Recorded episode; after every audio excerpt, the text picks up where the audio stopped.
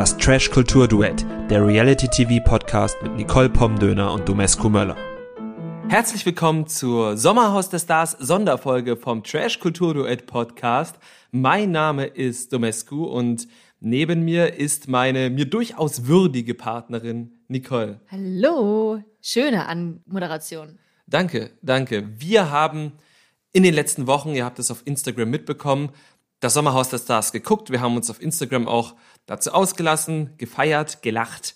Äh, wir waren wütend und wir haben uns gedacht, am Ende machen wir doch noch eine Folge dazu. Und der Elefant steht natürlich im Raum, ne? Hier Patrick und Antonia. Wir wollen aber natürlich jetzt auch nicht die ganze Folge nur über einen toxischen Typen sprechen. Deswegen dachten wir uns, machen wir das mal so, wie man das so in der Schule beigebracht bekommen hat. Wir sagen erst was Positives, dann was Negatives und dann wieder was Positives. Es ist der schönste Bogen, den mir meine Sachkundelehrerin beigebracht hat, wie man so Vorträge bewertet. Ne? Also machen wir das jetzt einfach auch. Der Vortrag heißt diesmal Sommerhaus der Stars und der die Schülerin, die vorne steht, ist mein RTL. Und der erzählt uns das jetzt? Der hat uns jetzt schon was erzählt, über Wochen lang hat er uns das Sommerhaus der Stars erzählt und wir sind jetzt dran, das zu bewerten. Also, Nicole, was fandest du denn gut? Hat RTL auch Quellen benutzt und frei gesprochen? Lieber RTL, vielen Dank für diesen informativen Vortrag. Nee, ich muss sagen, jetzt abgesehen von diesem toxischen Part, wozu wir ja noch kommen werden, fand ich die Staffel einfach sehr unterhaltsam. Ich finde, es war so alles Mögliche dabei, von äh, wirklich ausgelassen singen und irgendwie Witze und Spaß haben, zu die Leute gehen sich auf den Sack und es war einfach sehr abwechslungsreich, auch was die Charaktere betrifft. Man muss ja nicht immer alle mögen, aber so insgesamt hat das alles so für den Unterhaltungswert ganz gut zusammengepasst, würde ich sagen. Fand ich auch. Da waren jetzt Leute dabei, die ich jetzt nicht kannte, was vor allem die Dürst zum Beispiel waren, aber die hatten ja ihre ganz eigene Dynamik untereinander oder mit anderen oder überhaupt einfach, wie diese Leute da zusammen ein Gesamtkunstwerk abgeliefert haben an Unterhaltung, fand ich toll. Ich fand auch wirklich richtig toll, wie viel gesungen wurde im Haus. Also es war ja dann Marco, einer der Nachrücker, der sehr viel gesungen hat. Es war natürlich Cosimo, der auch sehr viel gesungen hat. Und das hat dann irgendwie schon so ein bisschen gute Laune gemacht, ne?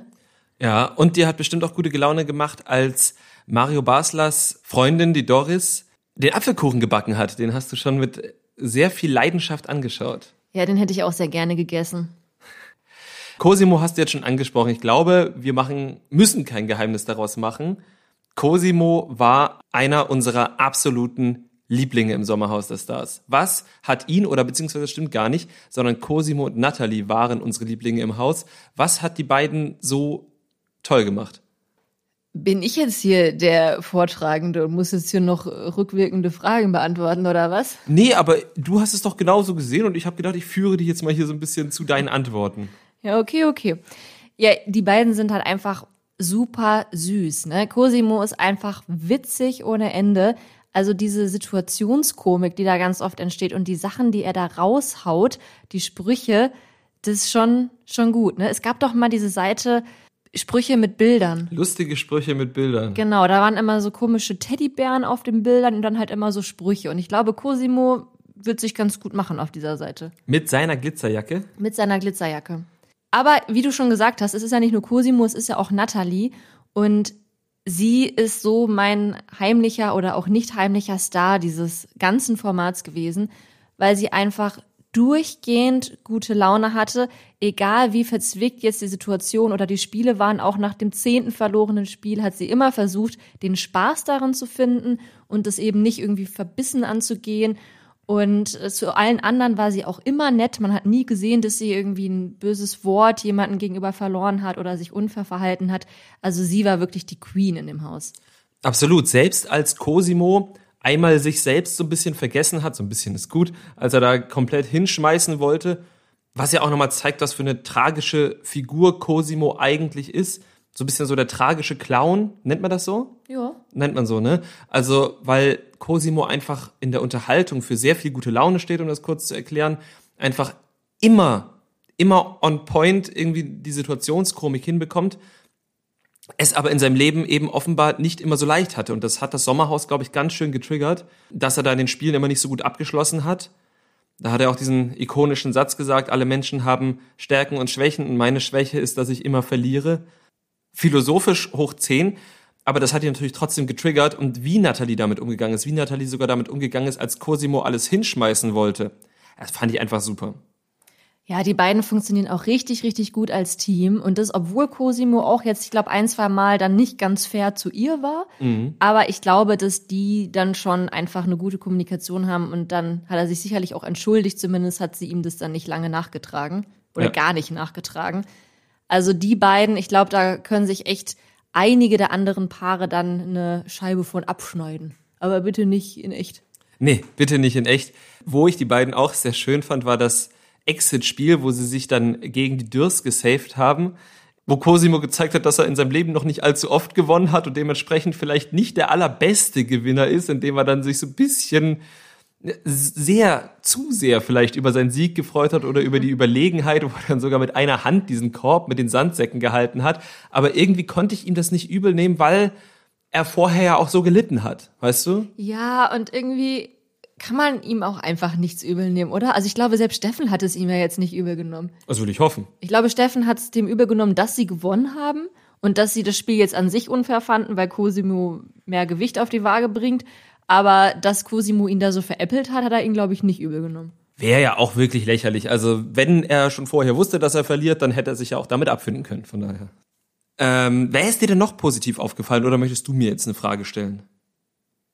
Wen ich auch ganz amüsant fand, aber dann doch ein bisschen ja, anstrengender als Cosimo und Natalie waren Kada und Easy. Ja, kann ich verstehen. Die waren ja auch gar nicht so lang drin. Die waren halt auch durch ihr Scheitern in irgendeiner Form unterhaltsam. Ähm, und dadurch, dass Kada Easy ganz schön rumgescheucht hat. Ja, und er das irgendwie auch mit sich hat machen lassen, ne? Ja, wobei natürlich ja auch da ja der Fall ist, sie ist die Fernseherfahrene, sie ist ja die Queen des deutschen Trash-TV und er ist neu da. Ne? Aber glaubst du wirklich, dass das zu Hause anders läuft? Nee, wahrscheinlich nicht. wahrscheinlich läuft es da nicht anders. Da hast du recht. Ja, also irgendwie war das ja auch schön, dass man jetzt mal so die Trash-TV-Queen Kader, die man schon aus zigtausend anderen Formaten kennt, dass man sie jetzt mal mit ihrem Partner an der Seite dort in dem Format sieht, dass man halt auch mal so ein bisschen die unprofessionelle Kader sieht, einfach gezwungenermaßen. Und das, also für mich hat das ihr Ansehen gehoben, weil ich jetzt vorher gar nicht sie so durch und durch positiv erlebt hatte wie jetzt manch andere. Ähm, also ich fand das schon so dieses zickige, diese Drama Queen, das, das war bei mir so ein bisschen präsenter. Aber jetzt mit dem Format war das jetzt gar nicht mehr so. Mhm. Was mir auch gefallen hat, ist, wer das Sommerhaus in den vergangenen Jahren so ein bisschen verfolgt hat, der weiß ja, dass öfters mal Paare reinkommen, wo nur eine Person schon im Fernsehen vorher gewesen ist. Und häufig läuft es dann so, dass der Part, meistens sind es dann Männer, ihren fernsehunerfahrenen Frauen dann in jedem Interview nochmal die Welt erklären wollen. Hier läuft das so und hier läuft das so. Und das wird auch von der Produktion relativ häufig drin gelassen, dass man dann so zeigt, wie die Männer da ihren Frauen die Welt erklären wollen. Und das hat Kader, zumindest hat die Kamera oder die Produktion uns das nicht gezeigt, hat das nicht gemacht, sondern hat Easy einfach machen lassen. Das fand ich auch sehr schön. Also hat Easy machen lassen, was sie wollte, aber halt auf so eine andere Art und Weise, weißt du? Und ich fand es auch sehr schön, wie Kader sich für andere Frauen eingesetzt hat. Also immer nur bis zu einem bestimmten Grad. Sie war jetzt nicht die Vorzeigefeministin, aber sie hat zumindest versucht. Absolut. Also die hat sich da was auf eine Fahne geschrieben. Das ist nicht immer bis zum Schluss gedacht, aber wir honorieren das jetzt trotzdem einfach mal. Wer mir ebenfalls noch positiv aufgefallen ist, war das Ehepaar Mölders. Jetzt auch nicht in jeder Situation. Ähm, und vielleicht bin ich da auch ein bisschen voreingenommen, weil ich ähm, die Plauze von Giesing doch durchaus schon aus seiner Spielerzeit grundsätzlich sympathisch fand. Aber ich fand, dass sie in vielen Situationen auch gut besonnen reagiert haben und dann auch ab und an mal die Stimme der Vernunft im Haus waren. Und sowas brauchte man ja auch, wenn da so Charaktere wie Patrick Basler oder ein Erik Sindermann darum laufen. Ne? Ich finde schön, wie du Patrick Basler und dann Erik Sindermann gesagt hast. Das klingt so, als wäre Patrick tatsächlich schon von Mario Basler adoptiert worden, was ja durchaus jetzt gar nicht so ein entfernter Gedanke ist nach dieser ja, Staffel. Das war aber tatsächlich nur eine Aufzählung, weil äh, Patrick kennt man ja nur unter Patrick, weil er ja aus einem TV-Format kommt und Mario Basler kennt man eher nur unter Basler und Erik Sindermann muss man irgendwie in voller Gänze aussprechen, um diese ganze Komplexität dieser Person in irgendeiner Form abzubilden. Heißt er eigentlich wirklich Sindermann? Ja, der heißt wirklich Sindermann. Äh, genauso wie sein Großvater, der ja Präsident der DDR-Volkskammer über viele Jahre lang gewesen ist. Das äh, ist bestimmt Allgemeinwissen. Das ist Allgemeinwissen und das ist Allgemeinwissen, was ich ja gerne mal preisgebe, weil das eben auch zur Komplexität dieser Person beiträgt. Zu denen kommen wir aber gleich. Wo wir jetzt gerade noch bei den schönen Themen sind, möchte ich noch einmal Marco ansprechen. Wir haben vorhin schon einmal kurz über ihn geredet, dass er da auch viel gesungen hat. Aber nicht nur das, er hat auch sehr viel gekocht.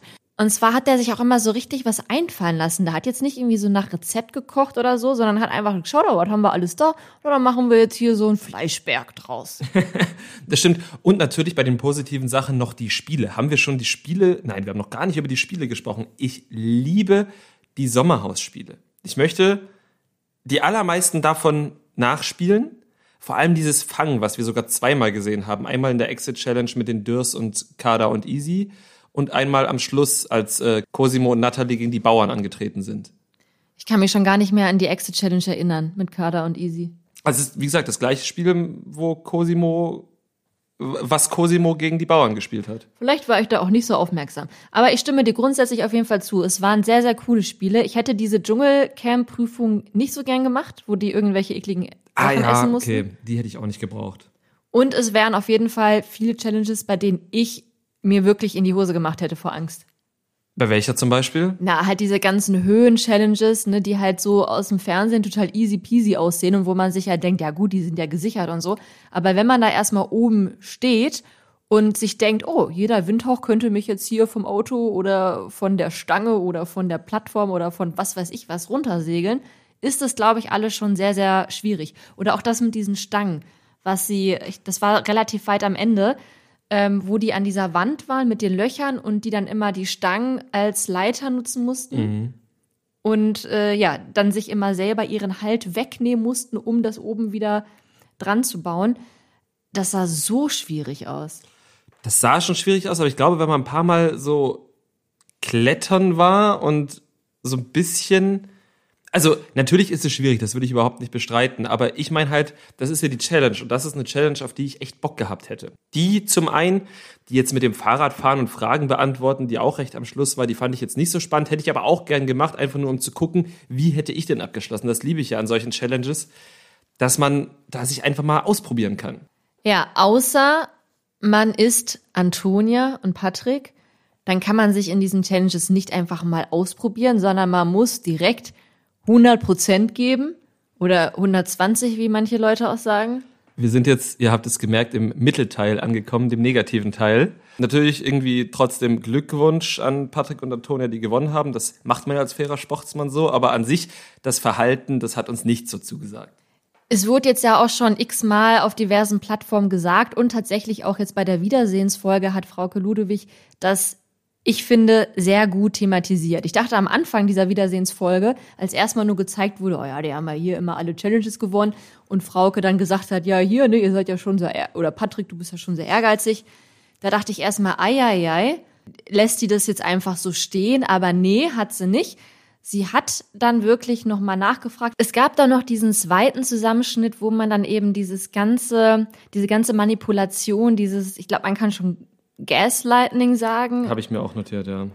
Wo man das alles nochmal gesehen hat und dann hat Frauke eben da auch nochmal nachgehakt, hat auch nachgefragt, ob er sich denn jetzt irgendwie reflektieren würde. Auf diese Frage hat er übrigens wieder mit Ja oder Nein geantwortet, sondern einfach nur abgelenkt und hat eben auch klar gemacht, dass auch sie selbst sich da von ja betroffen gefühlt hat, beziehungsweise sie selbst da auch einfach persönlich schockiert von war. Und das ist halt, glaube ich, schon eine große Sache, wenn sie als Moderatorin die auch schon sehr viel Trash-TV-Erfahrung hat, das so direkt sagt. Ja, Frauke Ludewig hat viel mitgemacht. Auch letztes Jahr, die Staffel haben wir nicht gesehen, aber auch die ganzen Talk-Formate rund um die letztjährige Staffel mit Mike Sees. Ich weiß aber leider nicht, wie sie sich dort geschlagen hat. Ich weiß nur, dass sie da die ganzen Talk-Formate dazu gemacht hat. Und trotzdem war sie jetzt nochmal angefasst davon, wie, und da war ich auch angefasst, wie Antonia Patrick in den Himmel gehoben hat und sich selbst, ja, keine Ahnung, für den Dreck unter seinen Fingernägeln gehalten hat.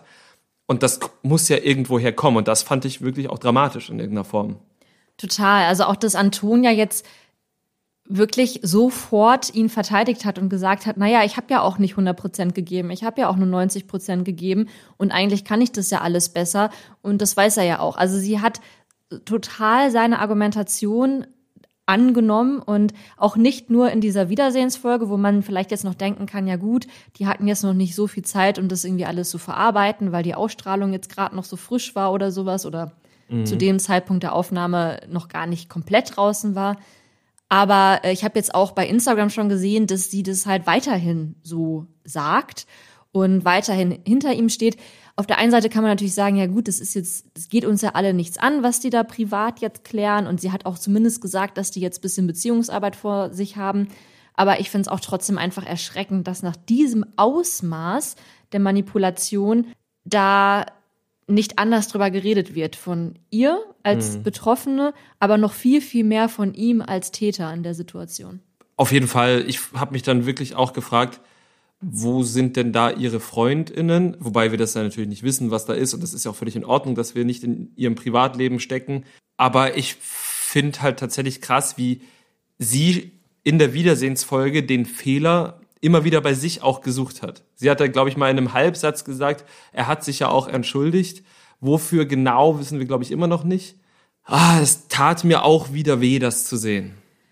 Ja, aber ne, don't blame the victim. Also ja, es ist halt irgendwie unverständlich, dass sie immer noch hinter ihm steht, aber nach wie vor ist er halt derjenige, der sie da ja so manipuliert. Also er hat eher diesen Floh ins Ohr gesetzt und er behandelt sie so, wahrscheinlich auch weiterhin.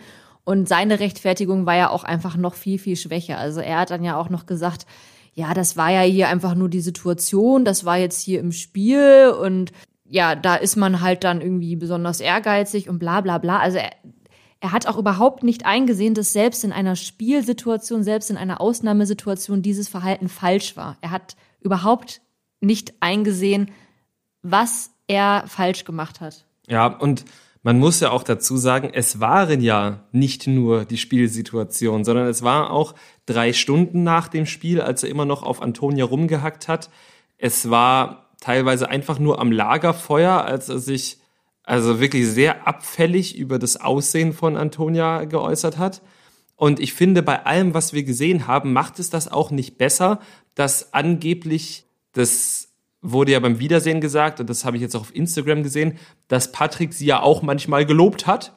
Und äh, dass das ganz viele Leute bezeugen können, dass er auch mal was Nettes zu ihr gesagt hat. Das ist schön und gut. Aber wir haben halt auch relativ viel gesehen, wo das komplette Gegenteil war. Und wir haben eben gesehen, wie Antonia sich selbst nicht wertschätzt.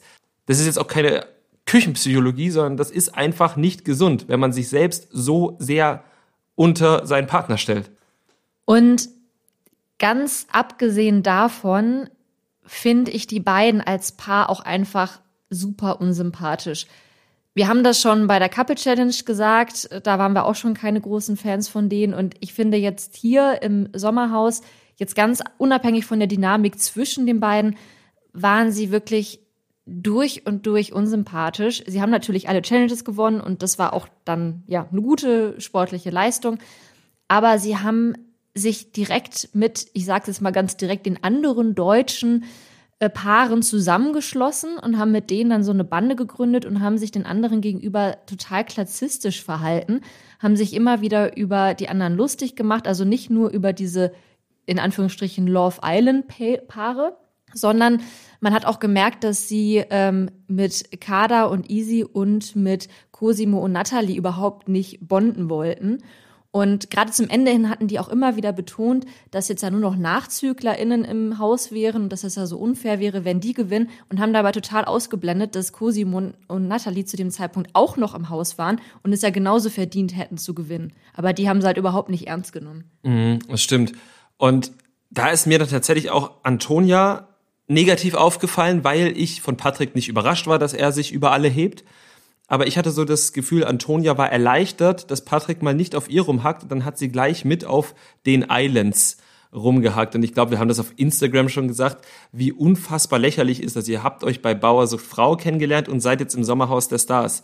Also das ist genau das gleiche wie jemand, der von Temptation Island kommt. Das ist genau das gleiche wie jemand, der von Love Island kommt. Natürlich sind auch richtige Promis im im, beim Sommerhaus dabei. Also da würde ich jetzt zum Beispiel auch Mario Basler mit dazu zählen, der einfach eine 15 Jahre lange Fußballkarriere hatte. Da würde ich aber auch eine Kader Loth dazu zählen. Ja, also jetzt hast du ja wieder gesagt, richtige Promis. Und ich finde, dass man, also was ist ein unrichtiger Promi? Also ja, aus seiner Sicht halt. Ich war, okay, da habe ich jetzt sein Wording übernommen, das stimmt schon. Also ich finde natürlich, dass Instagrammer oder, oder beziehungsweise Reality-Darsteller und Leute, die mit Instagram ihr Geld verdienen, auch Promis sind.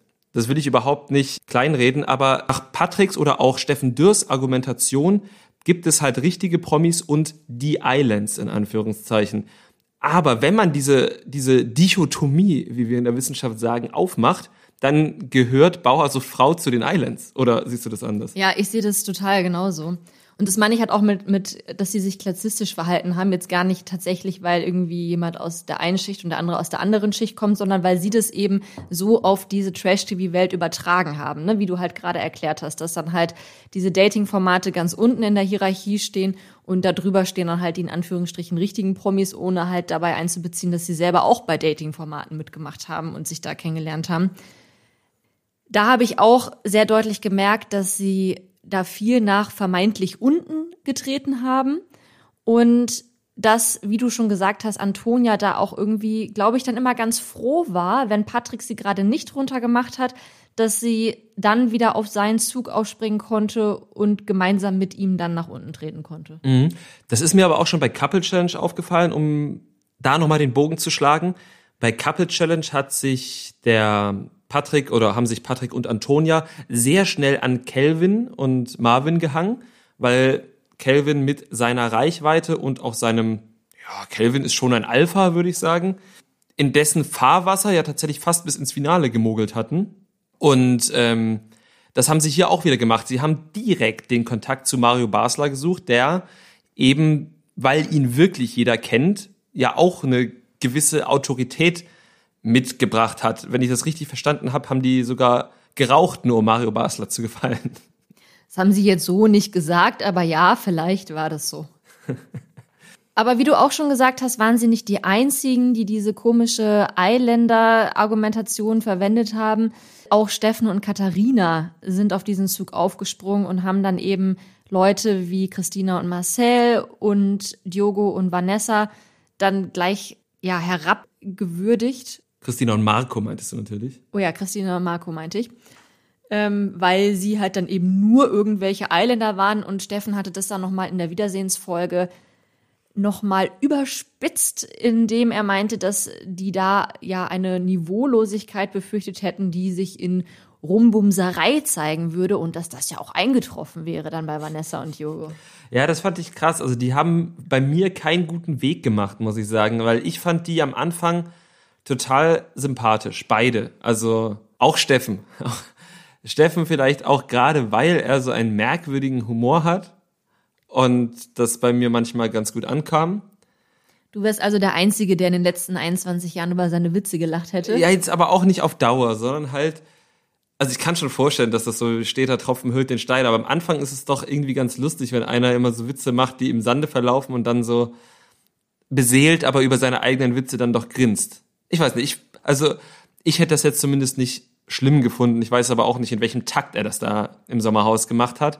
Jedenfalls haben die für mich eine ganz, ganz ungute Entwicklung genommen tatsächlich. Ich fand die am Anfang wirklich beide sympathisch und das hat sich dann aber so, ja, doch sehr schnell erledigt. Ich fand das nicht cool, dass sie nicht gesagt haben. Natürlich haben wir mit einer Exit Challenge gerechnet, weil das das Ehrliche gewesen wäre und ganz ehrlich, wer diese Staffel oder wer das Sommerhaus schon mal gesehen hat, weiß, dass es Exit Challenges geben kann. Dann kann man doch auch ganz ehrlich sagen, ja, wir haben darauf spekuliert, jetzt lass halt gucken, wer gewinnt. Das war das erste, wo ich so gedacht habe, warum sagt ihr es nicht einfach? Ja, und dann halt das mit den Islands, jetzt sage ich das selber schon, also mit den, mit den KandidatInnen aus dem Reality-TV, über den man als Schauspieler natürlich steht. Ja, ich fand's schon krass, wie sehr alle anderen die gehasst haben. Also bei Mario, mit dem fing das ja irgendwie alles an, dass er von Anfang an so einen Groll auf Steffen hatte und da ja dann auch viele andere mit reingezogen hat. Und bei Christina war das ja dann nochmal so die Spitze auf dem Eisberg, die ja wirklich ihn nicht angucken konnte, ohne irgendwie einen Krampfanfall zu kriegen. Mhm. Und die wirklich jedes Wort von Steffen in der Luft zerfetzt hat. Also das war, fand ich schon heftig. Also das konnte ich mir auch nicht so ganz erklären, woher diese Extremreaktion auf ihn kam. Vielleicht ist es genau das, was du meintest, steht der Tropfen hüllt den Stein und wenn er jetzt so ein bisschen nervig war und das war dann vielleicht jeden Tag, mhm. dass sie das dann irgendwie nicht aushalten konnten. Viele haben ja auch gesagt, dass sie ihn für hinterlistig halten. Zum Beispiel mit dieser Nummer, wo er da simuliert hat, dass er kotzen musste. Oder ähm, ja, die haben sich ja schon öfters mal Gedanken dazu gemacht, wie sie nach den Challenges auftreten mhm. wollen. Fand ich persönlich jetzt auch nicht so schlimm, aber vielleicht auch hier wieder, wenn, wenn die das andauernd machen und ähm, eh schon keine Grundsympathie ist, dann ist das vielleicht schon Grund genug. Ja, ich fand auch schön, dass beim Wiedersehen alle beteuert haben, dass sie im Haus Katharina ja ganz nett fanden. Also das hat sich dann ja mit dem Anschauen des Bildmaterials ja, glaube ich, bei den allermeisten auch erledigt gehabt. Aber dass sie im Haus zumindest für Katharina Sympathien hatten, aber dass bei Steffen das Bildmaterial nicht das Entscheidende gewesen ist. Ja, das muss, glaube ich, schon sehr hart sein, das so immer wieder zu hören. Aber naja, zumindest er ist ja ein professioneller Schauspieler und der wird damit schon umgehen können. Ja, oder er spielt es zumindest. Ähm, kommen wir dann noch, oder über wen, also auf jeden Fall müssen wir noch über Erik Sindermann ein bisschen reden. Wollen wir auch noch irgendwie zwei, drei Worte über Mario Basler verlieren oder hast du da überhaupt keine Meinung zu Mario? Ach. Ja, der Patriarch im, im Sommerhaus, der, ja, warum fanden den alle so sympathisch? Oder ich weiß nicht, die fanden ihn, glaube ich, gar nicht sympathisch. Vielleicht stimmt das schon, was Lisa und Marcel gesagt haben, dass die meisten einfach Angst vor ihm hatten, weil er halt immer direkt seine Beleidigungen rausposaunt hat, sobald er irgendwie schlechte Laune hatte. Mhm. Wahrscheinlich findet man ihn jetzt schon irgendwie von Grund auf sympathisch, wenn man ihn noch vom Fußball kennt und da irgendwelche positiven Erinnerungen mit ihm verbindet er war jetzt ja auch kein Arschloch, er war jetzt aber auch wirklich nicht irgendwie so ein netter Kerl, ne? Also ich muss sagen, dass diese Wiedersehensfolge ihn leider bei mir von ganz okay bis runter in den Keller transportiert hat. Mhm. Eben weil er Lisa die Kleine genannt hat und dann, als er damit konfrontiert wurde, auch überhaupt nicht einsehen wollte, warum das denn jetzt irgendwie schlecht ist, sie so zu nennen. Und das war halt einfach so dieser, boah, alter weißer Mann, ey, willkommen im 21. Jahrhundert, Halsmaul. Ja, das kann ich nachvollziehen. Ich versuche mal aus der Fußball-Fan-Perspektive zu erklären, warum sich alle so rangehangen haben. A, er ist der bekannteste Typ dort und der hat dann, glaube ich, eine gewisse Autorität in so einem Promi-Format. Das zweite. Das ist aber halt auch wieder dieses, ne, der kommt halt dahin und sagt, ja, ich habe hier so viel Lebenserfahrung und das berechtigt ihn dann dazu, alle Leute mit seiner Lebenserfahrung voll zu labern und denen irgendwie zu erklären, wie sie ihr Leben zu leben haben, weil das hat er ja wirklich die ganze Zeit gemacht. Er hat allen immer erzählt, du musst das so und so machen. Ja, aber die Leute haben, also ich glaube auch, dass gar nicht alle Leute, die ihm dabei zugehört haben, das wirklich wissen wollten, sondern die haben sich da einfach drangehangen, weil sie gedacht haben, ich muss mich mit dem gut stellen, weil die anderen das auch tun. Das äh, vermute ich jetzt einfach mal. Und um weiter auszuführen, also Mario Basler war schon so ein Kultfußballer in seiner Zeit als Fußballer, weil er nie ein Hehl daraus gemacht hat, dass er Profisportler ist und eine Schachtel Marlboro am Tag raucht und sich, wenn er mit dem FC Bayern die Meisterschaft geholt hat, nicht nur das Erdinger um die Ohren haut, sondern das 5 Liter Glas dann halt auch austrinkt. So, also das war, wofür Mario Basler von vorne bis hinten abgekultet wurde. Nur war das halt in den 90ern. Das heißt, Mario Baslers ganzer Kult beruht auf einem Jahrzehnt, das 25 Jahre vorbei ist.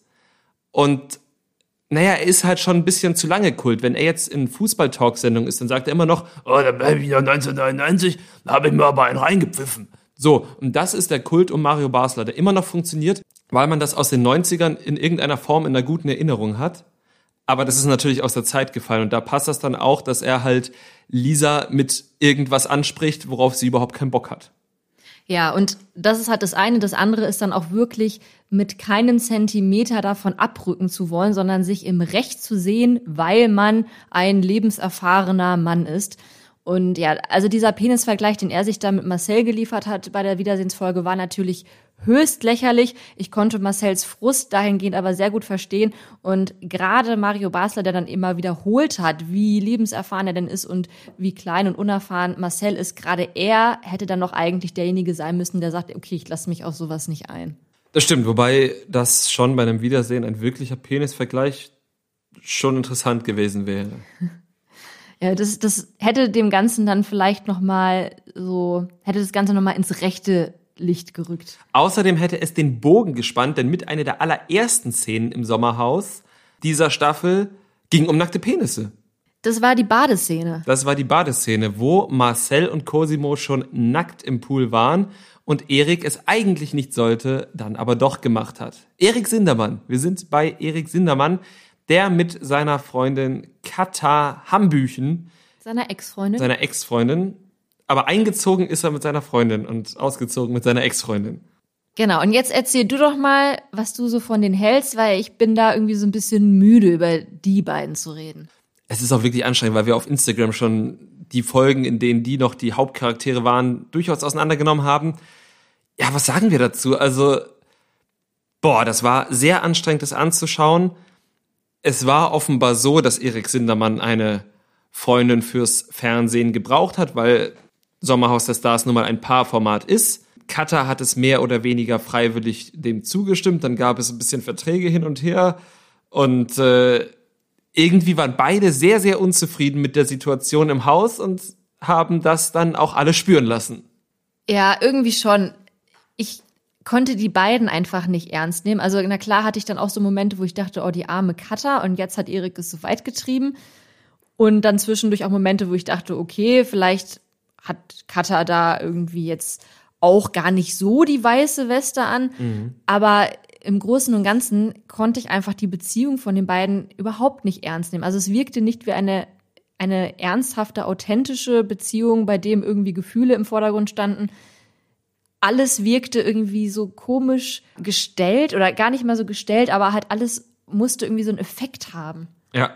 Da, und das fand ich eben vor allem bei Erik tatsächlich. Also ich fand, dass Erik wirklich sehr, sehr viel gestellt, also Situationen herbeigeführt hat, dass Erik dann auch immer nicht Ruhe lassen wollte. Da habe ich schon sehr oft gedacht, oh, die arme Katha. Aber dann hat sie in diesen Streitsituationen, was man ja, wenn das Fernsehen nicht gerade dabei ist, ja durchaus mal machen kann, so eine Spitze rausgehauen. Aber dadurch, dass das Fernsehen dabei war, hatte das natürlich nochmal eine besondere Schärfe, wo ich dann gedacht habe, oh, hauer, die wird doch wissen, dass da Kameras sind. Und dann war das natürlich auch nicht cool. Aber ich muss schon sagen, die meiste Zeit hatte ich das Gefühl, dass, ah, dass, dass Katha da schon in irgendeiner Form das Opfer war. Aber Das hatte ich auch, aber sie hat ja auch immer wieder zu ihm gesagt, du möchtest mich hier fertig machen und alle haben mir gesagt, du gehst nur mit mir hier rein, um Schluss zu machen. Und da habe ich mich dann schon gefragt, warum sie dann halt nicht vorher schon die Reißleine gezogen hat und gesagt hat, okay, wir, wir ziehen jetzt hier aus, damit es gar nicht erst zu diesem Punkt kommt und wir dann zu Hause das ausdiskutieren können. Weil sie hat sich ja auch irgendwie immer unwohl damit gefühlt, wenn er sie vor den Kameras bloßgestellt hat. Aber das hätte sie ja vielleicht schon vorher unterbinden können. ja, stimmt. Also eben durch den Auszug, jetzt nicht durch irgendwas, was sie ihm sagen könnte. Das hat ja alles nicht funktioniert. Aber eben wirklich, um zu sagen, naja, wenn du nur hier bist, um Aufmerksamkeit zu bekommen, dann entziehe ich dir eben genau diese Aufmerksamkeit und trag das mit dir zu Hause aus. Gut, jetzt sind sie getrennt. Wir haben äh, dank diverser Portale mitbekommen, dass da zwischenzeitlich die Anwälte sich gegenseitig geschrieben haben und dass hier ein bisschen, da ein bisschen Stress gab. Aber ansonsten haben wir ja versprochen, dass wir hier ein bisschen positiv aus der Folge gehen wollen. Weil äh, Lob, Kritik, Lob. Ja. Jetzt aber. Ich muss sagen, ich fand's sehr, sehr schön in dieser Staffel, wie vor allem einige der Frauen zusammengehalten haben. Gerade weil wir ja diese toxischen Situationen hatten mit Patrick und Antonia und auch oft mit Erik und Katha. Und es gab immer Frauen, die dann für die jeweils betroffene Frau da war. Also nicht immer, nicht immer, das stimmt nicht. Aber zum Beispiel bei Katha war es dann oft eben ähm, Antonia, die sich zu ihr gesetzt hat, die sie getröstet hat. Oder dann auch Kader Loth, die da auch versucht hat, für sie Partei zu ergreifen. Ähm, nicht immer ganz so erfolgreich, aber ja, sie hat es auf jeden Fall versucht. Und bei Antonia waren es dann äh, vor allem auch Yvonne, die für sie, die ihr den Rücken gestärkt hat. Und äh, ja, ja, dann später in der Wiedersehensfolge eben auch einige, Christina, Lisa, glaube ich, auch. Lisa und, auch, Vanessa. Ähm, Vanessa. Und nicht nur die Frauen, sondern auch Sascha ist mir in dem Zusammenhang positiv aufgefallen, denn auch er hat sich dann immer wieder da die Männer rausgepickt und denen gesagt, ey, so kannst du nicht mit deiner Frau umgehen. Das fand ich dann schon fürs Reality-TV dann mal sehr erfrischend. Ja, vor allem, weil, wie gesagt, ich habe gesagt, als Fußballer mochte ich Sascha Mölders. Und ähm, das hat mir aber auch hier wieder einfach sehr gut gefallen, weil das im Rahmen der Möglichkeiten, ich meine, Trash-TV ist kein Bildungsfernsehen, aber im Rahmen der Möglichkeiten fand ich das einfach wunderbar. Selbst Mario hat ja versucht, auf Patrick einzureden. Zwar auf eine sehr merkwürdige Art und Weise und irgendwie mit einer komischen Botschaft von wegen, äh, ja, äh, du bist ja hier der Starke und du musst jetzt sie irgendwie auch äh, stärken. So hat Patrick auch, obwohl das schon irgendwie nicht nicht die Botschaft ist, die wir uns erhofft hätten, hat Patrick sie trotzdem nochmal falsch verstanden. Ja. Aber auch das zeigt ja, dass selbst Mario Basler dann gemerkt hat, okay, hier läuft irgendwie was schief und ich muss da jetzt mal intervenieren. Das stimmt, da hat er sogar nochmal angerufen, nachdem er das sogar gesehen hat, welche Ausmaße das hatte, hat er den Bub mal angerufen, hat er nochmal interveniert. Was mir auch noch sehr gut gefallen hat, du hast das Essen vorhin schon mal angesprochen, aber mit Marco, ich finde, auf so eine ganz merkwürdige Art und Weise strahlt es für mich immer so eine unheimliche Gemütlichkeit aus, wenn Menschen krosses Toast mit so ganz einfacher Wurst oder ganz einfachem Käse essen. Da ist dann nicht irgendein Shishi und ich finde das einfach total angenehm und auch irgendwie wohltuend, Leute in Toast beißen zu hören. Ich würde auch wirklich gerne mal sehen, was die sich so ansonsten kochen. Also zwischendurch hat man das ja mal mitbekommen, dann gab es halt den Apfelkuchen oder äh, dann gab es mal die Nudeln oder dann hat Marco eben Fleisch geschichtet und daraus irgendwie einen Fleischvulkan gemacht. Ich weiß nicht mhm. mehr genau, was das war. Und das würde ich schon gerne öfter sehen, was die sich dann da immer kochen, weil das kriegt man ja immer bei so Reality-TVs das nicht unbedingt mit, wie denn dann wirklich so deren Ernährung im, im Alltag ausschaut. Und das ist es da ja dann irgendwie. Ja, das ist ja auch das Schöne, weil in anderen Formaten gibt's ja Catering, aber ich glaube, bei äh, Sommerhaus wird alles selbst gemacht. Und muss dann auch selbst gespült werden, ne? Ah, wir haben gesagt, wir gehen positiv raus. Was hast du noch Positives? Ich finde Spülen jetzt gar nicht so negativ. Also macht doch Spaß. Kann man die Gedanken ordnen? okay. Oder einen Podcast hören, wie zum Beispiel unseren. Denn neben dieser Sonderfolge kommt bei uns ja natürlich auch jeden Samstag eine reguläre Folge vom Trash Kultur Duett raus. Die könnt ihr überall hören, wo es Podcasts gibt. Auf Spotify könnt ihr dazu Sterne vergeben, auf Apple Podcasts Rezension schreiben und sonntags kommen zu unseren regulären Folgen auch nochmal Memes auf unserer Instagram-Seite Trash Kultur Duett raus. Da könnt ihr uns auch Nachrichten schreiben. Wir antworten auf alles. Da sind wir sehr, sehr fleißig. Und wenn wir nichts mehr zum Sommerhaus zu sagen haben, dann verabschieden wir uns und zwar bis dahin, bis ihr uns das nächste Mal hört. Bis bald. Das Trash Kultur Duett, der Reality TV Podcast mit Nicole Pomdöner und Domescu Möller.